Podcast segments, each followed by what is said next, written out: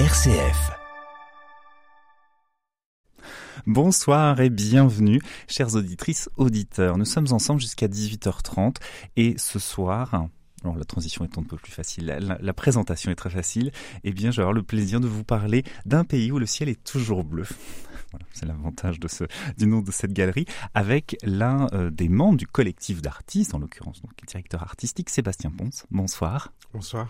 Alors ensemble, nous allons euh, parler de cette galerie qui se trouve donc 5 rue des Grands Champs et qui euh, propose actuellement une exposition en, en ouverture, mais voilà, vous allez peut-être me donner un peu votre impression avant de parler de, de, de ces deux formes d'art abstrait. On va s'attaquer à une autre abstraction, à savoir celle de la, poésie, et je vais euh, vous lire un, des poèmes qui se trouve dans ce recueil, Exercice de joie. Le, titre m'a un peu interpellé, signé par Louise Dupré, qui est une des grandes autrices du, Québec, une des grandes poétesses de, ce, de cette langue. Voici un, poème en prose. Encore une fois, tu célèbres la caresse pour amadouer le silence, le rendre moins sombre, le désarmer. Caresse, car tu crois en l'offrande des mains, printemps sur la peau, brise bleue, quelque chose comme une odeur de ciel douillet qui se lève, et le sol à vol d'oiseau, si fragile que tu voudrais le couvrir de forêt. Et tes doigts se moulent à la communauté des arbres, tel le poète tu écris, toi aussi tu écris arbre, arbre pour l'arbre, feuillu ou conifère, qu'importe, tu ne crains pas les aiguilles. Avec les ans, tu as appris à te fabriquer une écorce, même mince, même trouée, et tu sens qu'elle te protégera. Tu peux maintenant prendre le risque de la tendresse. Un poème très euh, proche du, comme vous pouvez l'entendre, du contact, de cette question aussi de l'autre, aussi de comment on rentre en contact avec l'autre, comment est-ce qu'on fait exister l'autre, comment on lui laisse de la place.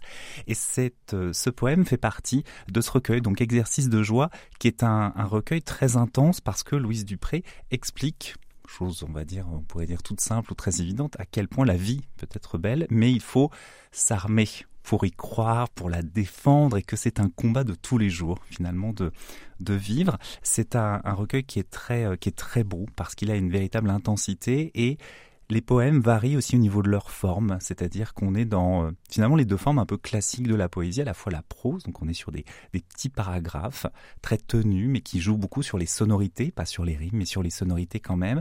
Et il y a parfois des poèmes qui sont vraiment plus découpés, où là on sent que ça, la, la forme doit jouer véritablement dans la lecture.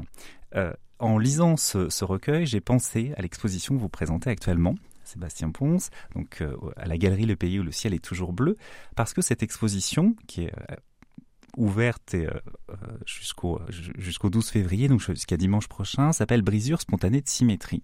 on reviendra sur le titre. elle réunit deux artistes, Samuel Aligan et Timothée Shellstrat,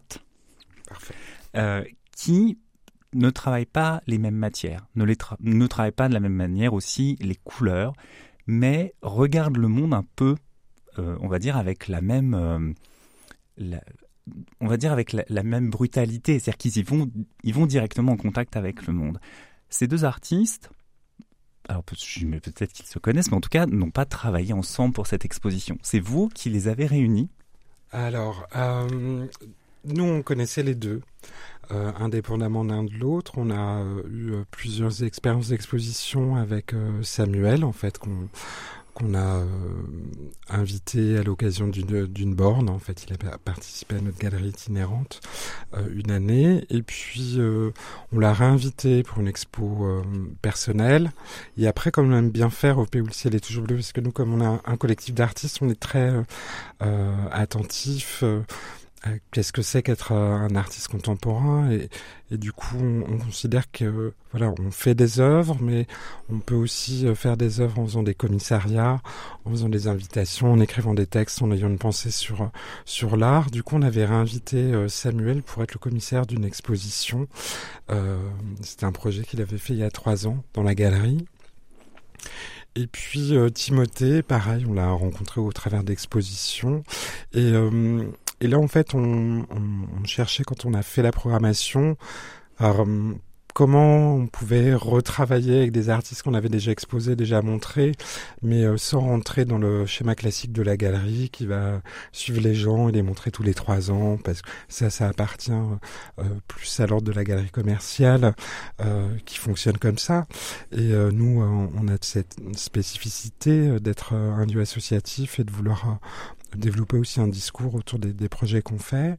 Et du coup, nous est apparu le fait qu'il y avait des similitudes entre euh, les deux travaux qui ont a priori vraiment rien à voir, mais qu'il pouvait y avoir un terrain commun. Euh, donc du coup, on a appelé Samuel et, Timothée, on leur a proposé ce, ce projet en fait d'exposer ensemble.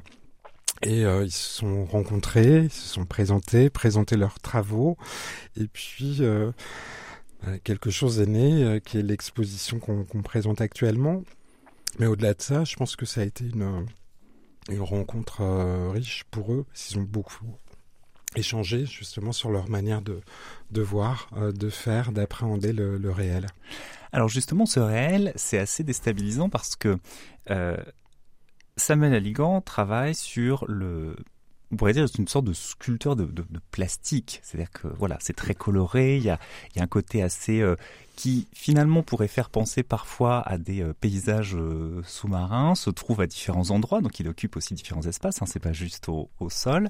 Et il y a les couleurs, les formes qui interpellent le mouvement. Là où les œuvres de Timothée Chomstret, qui sont là des alors des peintures d'après photographie. On peut dire ça comme ça ou On peut dire ça comme ça. Alors c'est un, peu plus complexe toujours, hein. euh, mais oui effectivement, c'est des peintures qui travaillent avec la photographie parce que les, les photos sont les, vraiment les bases de ces, ces images. Euh, ce sont des photos. Alors là, pour le coup, nous avons suivi le travail de Timothée depuis assez longtemps, parce qu'on l'a présenté plusieurs fois, il était vraiment dans une relation euh, très réaliste euh, au, sujet, dans les premières œuvres qu'on qu'on a montrées de lui. Donc il y avait vraiment cette notion de photographie qui était importante, qui était l'acte la, de base de, sélectionner un morceau de réel et puis de le, transformer en une image picturale avec une, une intervention euh, très peinte euh, sur une, un tirage photographique ou un transfert. Et puis de plus en plus son travail s'abstraitise. Et là, dans la galerie, toutes les œuvres qui sont exposées au rez-de-chaussée sont des photographies qu'il a prises dans la rue qui sont des matières, des textures, des parfois perspectives de rue, mais qui sont très euh, travaillées, méconnaissables, euh, alors après, euh, on a quelques codes pour euh, euh, reconnaître ce dont il traite, mais du coup, il y a cet aspect de matière, de texture. C'est très très noir, en fait, toutes ces toutes ces œuvres. Avec une manière aussi de retravailler le noir, parce que par opposition, on pourrait justement se dire ah ce qui est au mur est très sombre, et quand on se rapproche, on se dit ah non c'est tout n'est pas complètement noir. Et puis, comme vous dites, il y a des codes. Et puis, des fois, on se dit, ah, mais ça, j'ai l'impression que c'est quelque chose que je peux connaître, qui doit faire partie un peu de mon réel. Donc, on essaye de, de voir. Et puis, on laisse un peu aussi son imaginaire euh, mm. quand même se, se, balader au milieu de cette un peu cette obscurité, si on peut dire. Oui, et puis le, le point commun qui est assez drôle avec ces deux artistes, c'est que ils, ils sont pas dans le développement d'un discours à travers leurs œuvres. Ils, laissent vraiment une grande part de chemin à faire aux, aux spectateurs. En fait, ils ils ont un cadre, ils ont un protocole, ils travaillent des choses qui sont très précises et très choisies, mais euh, la finalité est pas euh, que tout le monde euh, ressente la même chose, c'est vraiment que le spectateur fasse son chemin à l'intérieur de ça. Et, c'est vrai que les, œuvres, elles se décodent en, allant vers, en allant près, en plus le travail de, de Timothée est très subtil parce qu'on a ce noir qui est très très fort qui est lié euh, à en fait euh, ces images qu'il imprime euh, via une photocopieuse. Et donc du coup il travaille avec le tonnerre de la photocopie qui est transféré sur toile. Et puis après il y a du repeint. Alors parfois même il y a du repeint avant le transfert. Donc il broie les codes entre les différentes couches et les différentes superpositions. Et puis on a des gammes de, de gris assez extraordinaires qui est aussi du gris chaud gris froid à des moments très métalliques. Et puis d'autres au contraire qui vont être très très sombre et velouté. Euh, donc on a vraiment euh, plein de textures de noir euh, différents. Et, ce qui justement fait écho aux, œuvres de, Samuel Aligan, parce qu'il y a justement ce travail sur la sur la matière, cette impression de de réalité et de se dire ah non c'est une réalité qui a été quand même transformée, qui est retravaillée. Il y a une manière de, de jouer. Il y a un côté aussi un peu un peu ludique au sens où on sent justement il y a ce travail de matière qui vient aussi quoi c'est quelque chose qui, qui, a été euh, retravaillé euh, et, qui s'est patiné si on peut dire avec ça oui il a une dimension d'alchimisme c'est ça qui m'a toujours fasciné avec le, le travail de Samuel c'est que travaille avec toutes ces matières plastiques euh, qu'on connaît, des feuilles de PVC, des cristaux de, de, plastique qui servent pour les injections, pour faire des objets visuels du quotidien. Et puis, euh, lui, il les fait euh, bouillir au bain-marie, il les transforme, il les chauffe, il les tord, il il les maltraite en quelque sorte, ces matériaux, mais ça donne naissance à des formes reconnaissable, presque naturel. C'est un espèce d'autre monde. On a une pièce qui ressemble à un, corail presque euh, subaquatique, où euh, on a des formes qui font penser à des haricots, mm. des, choses qui tomberaient des arbres, mais qui sont dans des couleurs euh, métallisées, un peu comme des autotamponneuses. Mais tout ça est un monde plausible, différent et lointain, mais qui fait écho à notre quotidien euh, visuel. Exactement, c'est-à-dire qu'on est dans un référentiel qu'on connaît mais qui a été, voilà, qui est légèrement décalé. Euh, on va continuer euh, à discuter ensemble, Sébastien Ponce, autour de, de, cette exposition, mais aussi voilà de, de la galerie Le pays où le ciel est toujours bleu. RCF, la joie se partage. Alors, cette galerie se trouve donc 5 rue des Grands Champs, ouverte donc du jeudi au dimanche de 15h à 18h30. Dimanche prochain, ce sera le, dernier jour de, cette exposition euh, et ce sera donc le finissage qui permet de voilà, dans, un moment euh, assez, euh, assez rare, parce que c'est pas forcément non plus toujours une chose évidente, c'est quand on va visiter cette, cette exposition, de rencontrer les artistes, donc de pouvoir voilà, poser ou être, voilà, partager un peu ses émotions. Euh, oui, c'est un moment très euh, différent des vernissages euh, qui sont toujours un peu euphoriques parce que voilà, on, ouvre l'expo et il y a beaucoup de monde sur soirée. Enfin, voilà, tous les codes du vernissage. Et du coup, on a voulu créer un, autre moment pour le pour le dernier jour, donc qui va se dérouler sur toute l'après-midi de 15h à 18h30 où les artistes sont présents.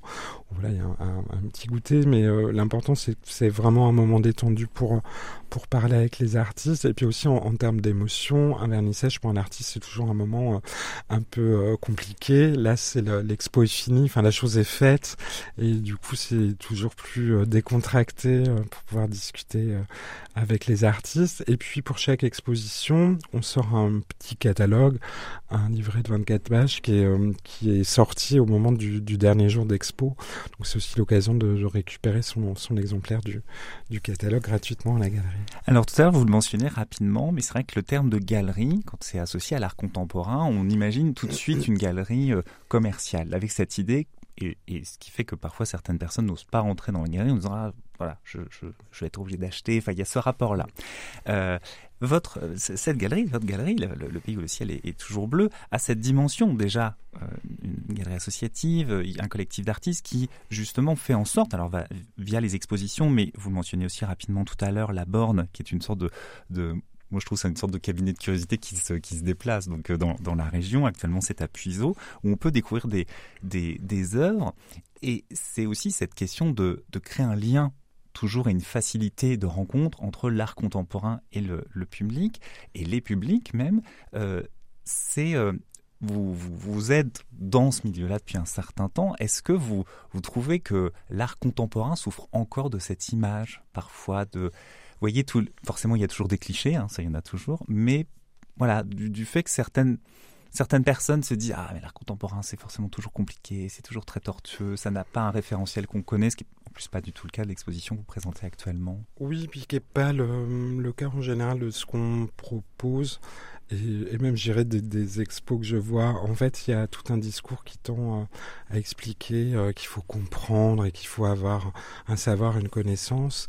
Et euh, effectivement, on peut apprécier les choses parce qu'on a un savoir, une connaissance, mais je pense qu'il y a une dimension très épidermique dans les travaux qu'on fait, qui font appel à plein de référentiels et plein d'imaginaires, et qui sont des imaginaires communs parce que euh, mes artistes ne viennent pas de Mars, ils vivent avec nous, à côté de nous, ils sont intégrés dans la société, et en fait ils opèrent juste une espèce de décalage euh, qu'ils essaient de de transmettre. On parlait de la, la borne. là, en ce moment, on a une exposition de Emily Rayama, qui est artiste et designer. Et elle, elle a vraiment eu une formation de design industriel, elle fait du Perret et puis l'ANSI. Et puis là, dans son dans la borne, en fait, elle propose une installation qui est très colorée. Alors là, pour le coup, on est vraiment dans une espèce de clin d'œil au pop art. On pense euh, aux toiles d'Andy Warhol avec les boîtes de soupe. Et en fait, elle présente un papier peint qu'on a tapissé entièrement dans la borne, sur les murs et sur le sol. Euh, ce papier peint est constitué d'images, d'emballages qu'elle collectionne. En fait, elle collectionne tous les emballages jetables qui sont interdits au fur et à mesure et hyper euh, polluants pour la planète. Elle les collectionne depuis des années. Elle a eu la chance de voyager donc elle a des, emballages de, un peu plein de parties du monde. Et du coup, elle a photographié tous ces emballages sur des fonds colorés. Elle a créé ce papier peint très kitsch. Donc on a quelque chose de hyper séduisant vu de loin. Et puis vu de près, on s'approche, on découvre que c'est que des choses jetables, des, des, touillettes, des éponges, des emballages de couches, de savon, etc. Mais tous ces objets ont été fabriqués pour nous séduire, euh, quoi qu'il en soit de toute façon. Et puis la borne est elle-même une vitrine. Donc il y a une espèce de, de, de, de, mise en abîme, en fait, de ce commerce, de la vitrine, de la séduction du truc. Et du coup, tout ça euh, propose une, une, image, mais c'est aussi euh, euh comment on considère euh, ces choses-là actuellement. Alors elle, elle parle de archéologie préventive, parce qu'effectivement, avec les, les, traités européens, tous ces emballages jetables sont voués à ne plus être fabriqués. Mais en attendant, ils existent, ils sont là et ils vont disparaître. donc, elle, elle montre cette collection et ça nous interroge, nous aussi, sur comment on se, on se fait berner. Euh, oui, d'où le titre. Toutes ces choses colorées. D'où le titre de, de, de l'œuvre, donc la belle affaire. Voilà. Euh, et c'est vrai qu'on oublie souvent l'humour, l'ironie. Alors parfois le, le très très euh, très. Ah, parfois c'est piquant, ça, fait, ça fait un peu mal. mais euh, mais c'est vrai qu'on oublie cet aspect-là euh, dans dans voilà aussi dans l'état d'esprit de ces de ces artistes contemporains. Donc c'est au moins voilà intéressant de d'avoir différents moyens de, de rentrer en, en, en contact avec euh, avec ces différentes formes et de pouvoir, donc comme on le disait euh, tout à l'heure, euh, voilà, échanger avec les artistes. Donc je le rappelle, euh, l'exposition dure jusqu'à dimanche prochain et donc ce jour-là, les, deux artistes, donc Samuel Aligan et Timothée Schellstrat, seront seront présents, voilà, pour au moins répondre peut-être à certaines certaines impressions. L'existence de la borne, euh, alors je, rattache à, un événement, mais euh, là depuis quelques jours, il y a une, une pétition qui circule concernant le, le CDN d'Orléans, une des structures qui se trouve au théâtre d'Orléans, parlant du, du, fait que cette structure pourrait pourrait disparaître. Est-ce que vous pour la galerie, est-ce que dans votre travail, dans la façon de réfléchir à différentes expositions, par rapport à vos relations aussi avec des financeurs, est-ce que c'est des éléments, parfois une inquiétude, sont, qui peut être parfois un peu présente, ou vous sentez que même par rapport peut-être à d'autres régions, d'autres endroits, où c'est quelque chose qui euh, peut être un peu euh, tracassant des fois, le, le soutien? Alors c'est hum, tracassant, oui, parce que de toute façon... Euh, je veux dire, les choses ne sont pas acquises. Euh, on est sur un projet associatif, donc c'est euh, relativement fragile. Euh, et en fait, on a vu au fur des années, au fur et à mesure des années, euh, beaucoup de collectifs d'artistes autour de nous euh, cesser parce qu'en fait, ça repousse sur une, une, énergie de bénévolat assez dingue et, et puis sur des moyens financiers qui sont accordés en général d'année en année. En fait, on a très peu de, de cadres de conventionnement pluriannuel qui sécuriseraient. Et puis aussi, ce qui se passe, c'est que en fait, le, le, mouvement associatif en art contemporain, il y a eu une grosse vague dans les années 2000 où il y a eu beaucoup d'associations qui sont créées un peu partout. On voit certains exemples qui, sont, qui ont été professionnalisés ou plus portés par les territoires et donc du coup qu'on pu euh, accéder plus facilement à des emplois et à des financements un peu plus élevés. donc euh, voilà, il y a des, je dirais, il y a des dynamiques euh, de territoires très très différentes. Nous, on est arrivé à un certain niveau, mais en même temps, on pourrait encore se, se développer, notamment en termes de professionnalisation, en, en termes d'emploi. On a un petit emploi à la galerie, mais c'est un, tout petit temps. Alors, ça nous soulage, euh, voilà, parce que c'est précieux en fait d'avoir un, salarié, mais ça pourrait passer à une vitesse euh, supérieure et ça ne se déclenche pas. Donc oui, il y a toujours une, une inquiétude euh, parce que l'énergie euh, qu'on met dans ces projets, bah, il faut la renouveler. Et parfois c'est pas évident et voilà. Ah non, non, mais c'est pour ça que je trouve que c'est des points qui sont aussi importants de, de à prendre en compte aussi, c'est de voir toute l'énergie qui se déploie justement pour faire exister des lieux. Donc merci beaucoup Sébastien Ponce donc euh, pour la galerie Le Pays où le ciel est toujours bleu et euh, donc ouvert du jeudi au dimanche de 15h à 18h30. Merci chères auditrices, auditeurs, belle soirée, bonne semaine et à lundi si ça vous dit.